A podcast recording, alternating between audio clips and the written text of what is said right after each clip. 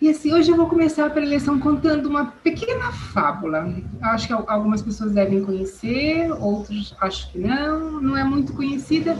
É a fábula das três árvores. Havia uma, havia três árvores no alto de uma montanha.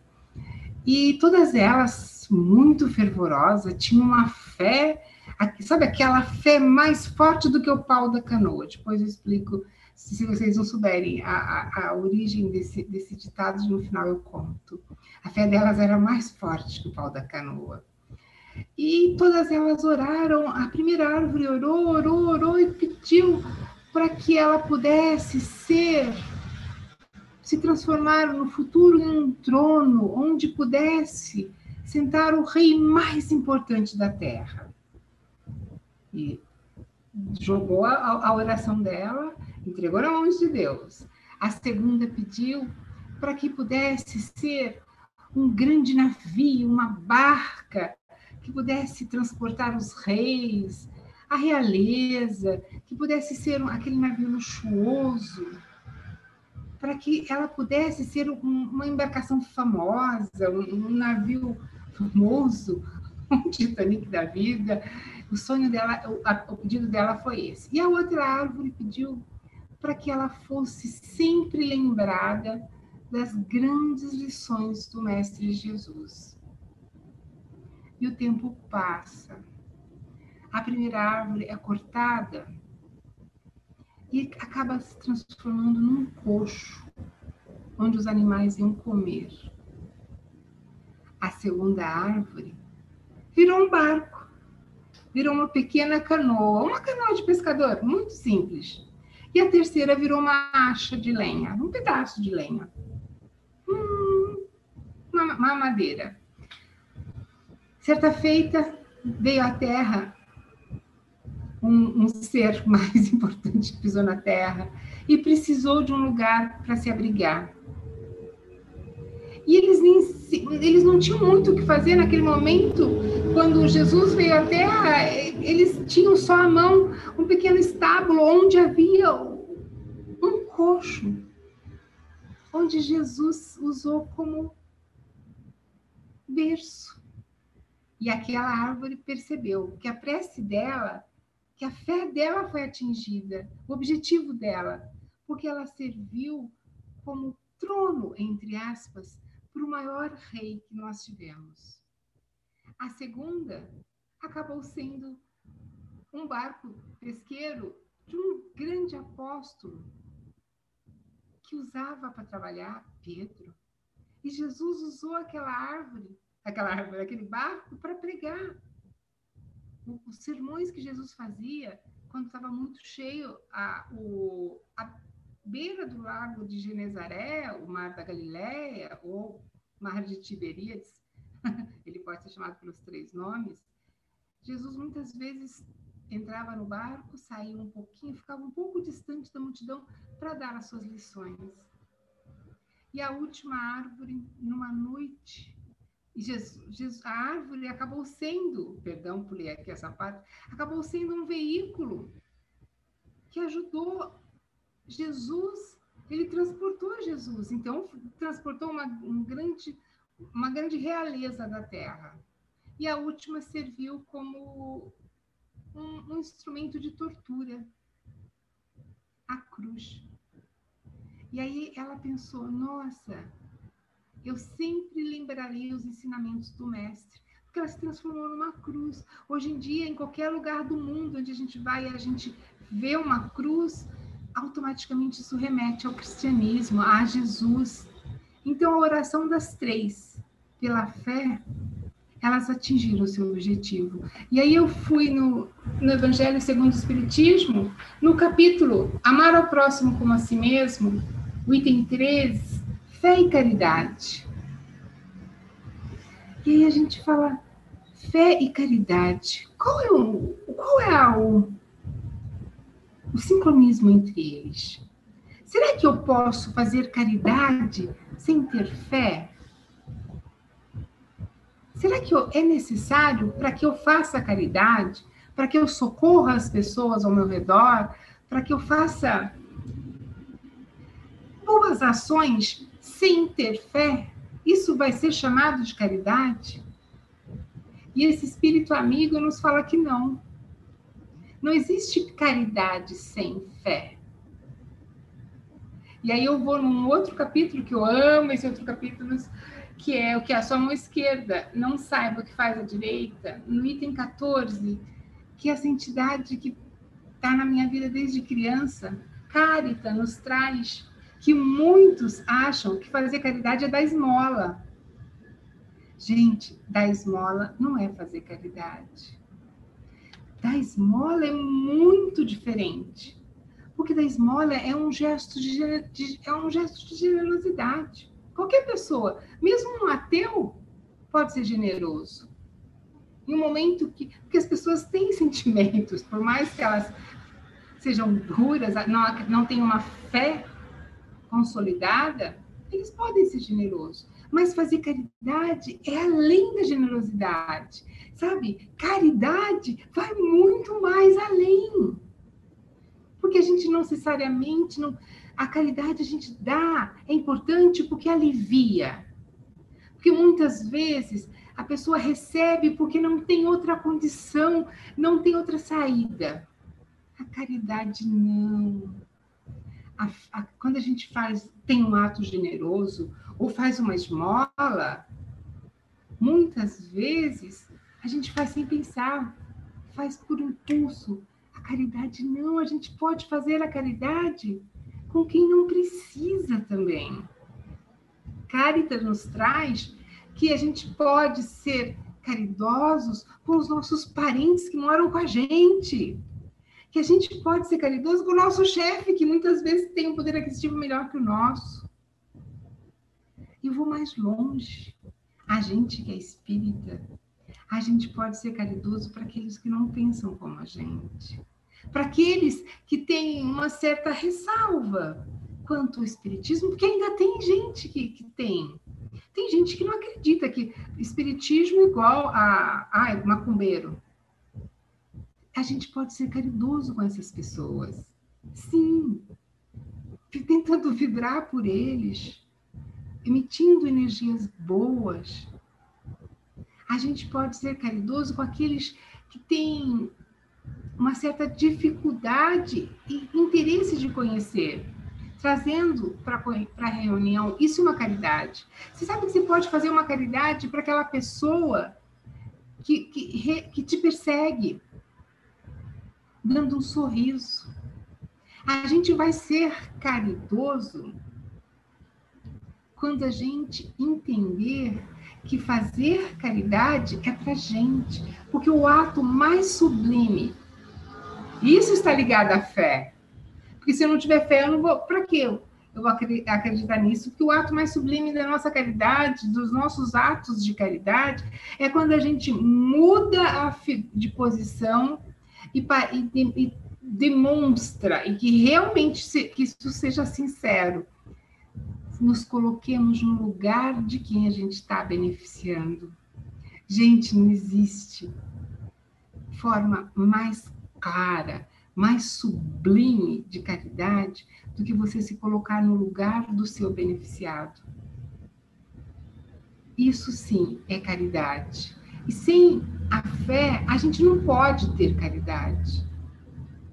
Porque a fé, ela sustenta. E o que, que, que, que, tem a ver fé? Fé quer dizer fidelidade aos ensinamentos, ser fiel aos ensinamentos. Não é acreditar. Fé não é acreditar. Fé vem de fidelis, de fidelidade. E a caridade, ela é o caminho que vai nos ajudar porque não adianta termos fé e não praticarmos caridade, porque a fé sem caridade é uma fé morta. Isso Paulo nos fala. E aí a gente, eu peço para a gente pensar um pouquinho como seria se eu precisasse fazer, dar, dar, fazer um, um, ter um movimento de caridade, tá? mas essa pessoa fosse uma pessoa que me, que me massacrou, que me deu energias, me mandou, me, me passou o tapete, puxou o tapete, me deu uma rasteira.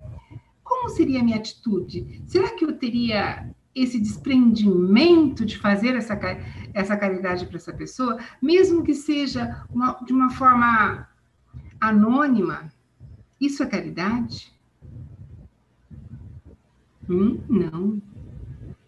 Porque a caridade é você mostrar que você está do lado do bem. É você. Impulsos generosos é fácil.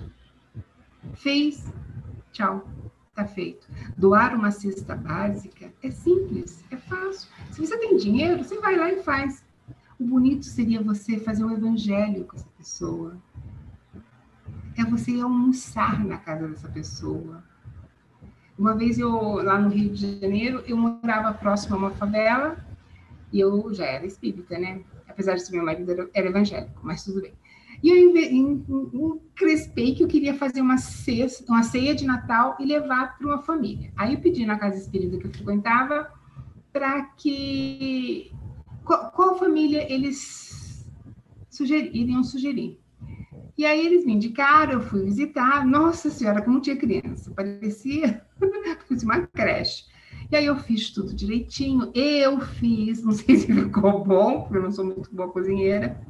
E aí, quando foi mais ou menos umas oito horas, chegou a, a, a, criançada, a senhora chegou lá em casa, lá no prédio, e elas, eles vieram buscar. Aí eu peguei, me arrumei e falei: Ah, eu vou, vou cear com vocês. Se vocês vissem os olhos deles, que coisa mais linda, eu nunca vou esquecer. Porque foi, foi o Natal mais lindo, foi o Natal que eu mais senti que eu estava comemorando o Natal, que eu estava praticando Natal. É lógico que foi, eu tive uma série de eu tive uma série de facilidades, na noite de Natal, na véspera, o Rafael, meu ex-marido, é da Marinha, ele estava de serviço, então possivelmente eu ia ter que passar Natal com a minha sogra. eu acho que houve uma certa. Mas foi tão lindo. Foi um Natal diferente. Porque não adiantava nada eu oferecer eu, eu quis oferecer mais, que é minha amizade. E, e, no final das contas, eu até hoje consigo contato com essa senhora. Até hoje eu falo com ela. Ela me encontrou no Facebook, foi uma felicidade. Gente, isso é caridade. Não é eu dar um, um frango assado, uma salada, um doce. Não, eu compartilhei com isso. Isso, isso tava, foi uma atitude assim que eu fiz porque de alguma forma eu, eu sempre vi, ai, vamos, vamos doar, vamos doar. A nossa casa espírita fazia isso, a gente doava presente de Natal para o Terreirão, chamava Terreirão, a favela. O Terreirão todo, lá no Recreio dos Bandeirantes. E, mas o que, que adiantava? Eu queria mais perto, eu queria. E para isso acontecer, era necessário que a gente tem que sair do nosso conforto para a caridade acontecer, é importante a gente nos colocarmos no lugar do outro. Pensar como o outro sentiria. Não é uma tarefa fácil, de jeito nenhum. Mas é uma forma de exercício para nossa evolução porque as grandes almas são as características delas é dessa generosidade extrema, dessa caridade aflorar naturalmente. E para fechar o nosso, o nosso bate-papo de hoje, como diz a minha amiga Ana Maria, eu nunca vou falar bate-papo, porque a dia desse o pessoal vai responder, eu falei, não tem problema. Eu vou contar umas, mais uma historinha que está na Alvorada Cristã, que eu adoro e tem muito a ver com caridade e com fé. Tinha um professor que ele, ele morava na periferia de uma grande cidade e ele foi falar com o prefeito. Ele viu que não tinha escola na periferia, ele precisava de uma escola, ele foi lá falar com o prefeito. O prefeito simplesmente esnobou, falou que ele não poderia mandar daqui que ele estava pensando. Se ele tivesse um imóvel, o prefeito instituiria uma escola Nisso ele foi embora muito chateado, fez as orações, dormiu. No outro dia de manhã ele saiu e foi caminhar a esmo, chegando no mercado municipal da cidade. Uma senhora achou que ele tivesse à toa ou fosse algum funcionário do mercado, pediu para que ele, que ele a ajudasse a levar as compras até a mansão dela, que era bem próximo. Aí ele foi, ele não questionou, ele simplesmente, de forma generosa, pensando em ajudar aquela senhora, isso é uma caridade, ele foi. Chegando lá, a senhora virou para ele e falou assim: Eu preciso de alguém que me ajude, porque eu vou dar um banquete hoje à noite e eu tenho uma série de coisas para fazer e eu estou precisando de mais um funcionário. Ele prontamente, sem responder nada, pois não, e ajudou. Ela pediu para que ele limpasse a chaminé da lareira. Ele acabou sujando a própria roupa, mas ele aceitou. Ele foi buscar a, ave assada, trouxe, e no final ele, ela perguntou se ele poderia ficar para ser garçom da festa. E ele ficou. Com todo gesto de caridade, porque isso foi uma caridade que ele está fazendo, isso é uma caridade que ele fez para ela. E aí, no final, quando o prefeito chegou para fazer parte do banquete, ele olhou e levou um susto, chamou a, a senhora num canto e explicou a história do que se tratava de um professor, um professor universitário, que queria montar uma escola. E aí ela, muito sem graça, foi oferecer dinheiro para ele no final do banquete. Ele falou: Não, muito obrigado. Eu fiz isso porque eu percebi que a senhora precisava de ajuda. Ele não precisava do dinheiro. Ela precisava de um. Ele caridosamente cedeu.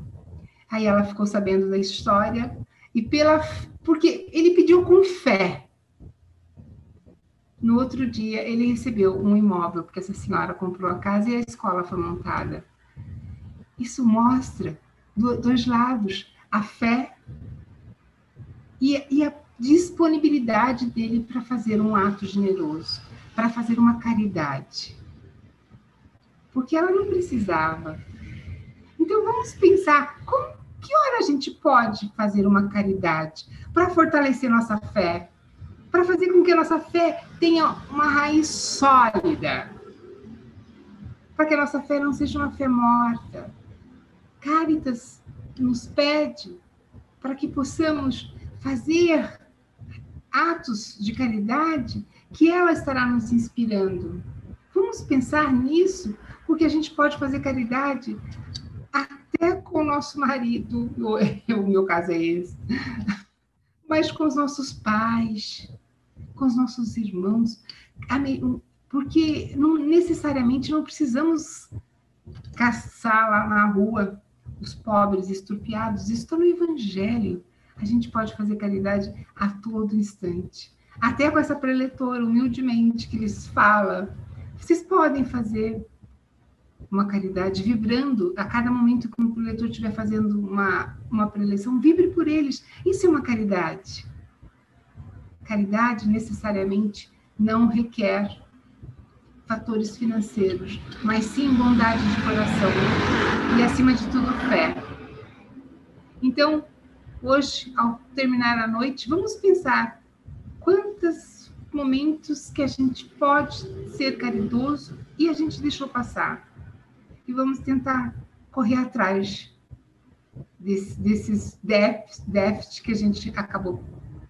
Porque muitas vezes a gente deixa de fazer um ato de caridade porque deixou de cumprimentar um vizinho. Vamos pensar sobre isso porque está aí. E o único caminho para a salvação é a caridade. Obrigada, gente.